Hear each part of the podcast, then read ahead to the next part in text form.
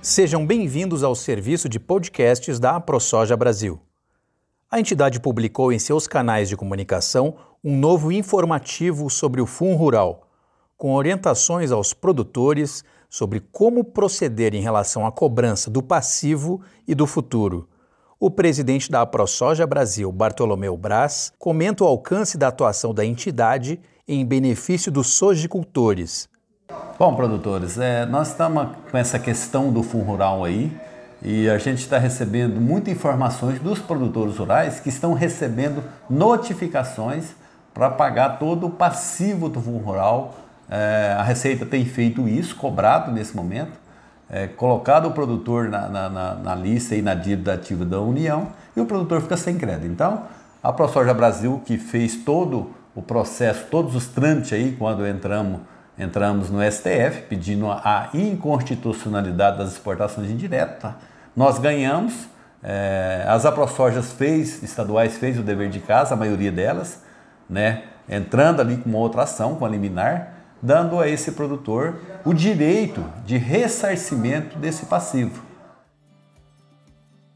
Para saber mais detalhes, vamos ouvir também o diretor executivo da entidade, Fabrício Rosa.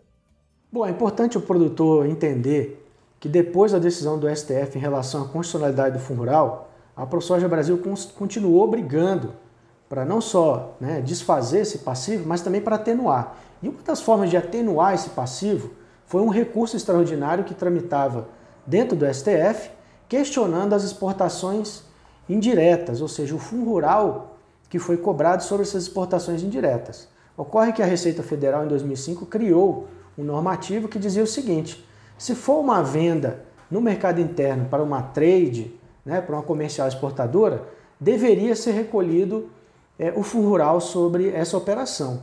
Mas não é o que a Constituição diz. A Constituição diz que existe uma imunidade tributária, ou seja, eu não preciso recolher previdência, fundo rural, sobre produtos que vão ser exportados, ainda que seja no segundo momento. Esse recurso extraordinário, a ProSoja Brasil entrou como amicus curiae, ou seja, como interessada Dentro desse processo, atuamos de forma consistente junto com outras entidades e esse ano o STF decidiu que era inconstitucional essa norma da Receita. O que, que significa para nós? Tudo o que foi cobrado de fundo rural nos últimos cinco anos sobre as exportações indiretas não vale, tem que ser deduzido do passivo. Foi uma grande vitória para todos os produtores, não só de soja, mas é importante que os produtores entendam o seguinte: antes mesmo de acabar esse julgamento, a ProSoja ela entrou com duas ações na justiça, uma para rever o passivo e para não pagar para frente, e uma outra para que aqueles que pagaram possam ver o dinheiro de, de volta, possam ir atrás desse recurso. Né? Isso nós conseguimos através dessa ação na justiça. E hoje é importante o produtor entender que nós já temos nessas ações liminares. E o que, que isso significa para nós? Numa eventual fiscalização da Receita, se a Receita Federal for fiscalizar o produtor, nós vamos ter algumas situações desses produtores. Por exemplo, o produtor tem ou não ação individual ou coletiva na justiça questionando a, questão, a constitucionalidade do fundo rural, né? independente se a liminar dele foi caçado ou não. Esse produtor, se ele tiver coberto pela nossa ação, ele pode juntar as notas fiscais que ele tem, né? E aí tem que ter o tal do CFOP, os produtores sabem o que é isso, especificando que houve uma exportação indireta, né? Ou mesmo outra documentação que indique, indique que foi exportada a produção, como por exemplo o memorando de exportação, esse produtor ele pode juntar essa documentação e ir junto à Receita e fazer um recurso administrativo. Nesse recurso administrativo, ele, o pedido já é a nossa limitar, é a nossa liminar, a Receita tem que deduzir o que foi recolhido sobre exportações diretas. Então, re reduzindo, portanto, muito o passivo desse produtor. Por que, que reduz muito? Porque a gente sabe que no caso da soja, mais da metade da soja nos últimos anos foi exportada. Portanto, esse passivo ele reduz aí pelo menos 60%.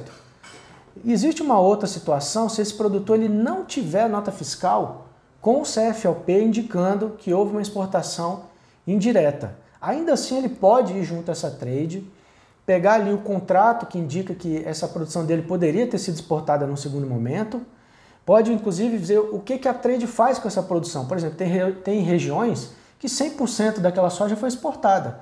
Tendo uma documentação da trade, uma indicação da trade que a soja toda daquela região foi exportada, está provado que esse produtor, a, a, o fundo rural que foi recolhido dele, também é ilegal e isso está amparado pela nossa, limitar, pela nossa liminar. Por isso ele, ele pode ir na Receita e fazer o mesmo recurso administrativo solicitando a dedução é, desse valor que foi cobrado sobre é, a produção dele. Então, no caso de alguns produtores, você pode simplesmente zerar o passivo desse produtor se toda a soja dele foi exportada, por exemplo. Né? Ou seja, esse é um recurso muito importante que os produtores têm hoje nas mãos e que, no caso de uma fiscalização da Receita, de uma notificação, ele deve lançar mão desse recurso. Né? Só vou lembrar aqui que são algumas aprosojas que entraram junto conosco nas ações. É a aprosoja Mato Grosso, Bahia, Goiás, Tocantins, Rio Grande do Sul, Piauí e Minas Gerais.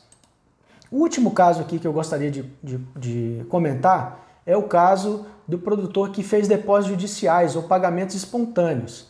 Esse produtor ele também deve juntar a mesma documentação, as notas fiscais com CFOP específico de exportação indireta ou as outras documentações comprobatórias.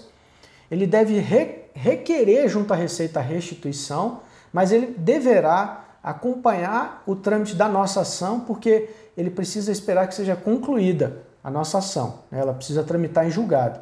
E ele pode fazer contato com o escritório contratado pela ProSoja Brasil, que vai indicar todas as demais ações necessárias para ele fazer, é, para ele se garantir, né, para ele se resguardar nessa, nessa questão. Então é isso, é a ProSoja Brasil trabalhando é, em defesa dos produtores. A ProSoja Brasil.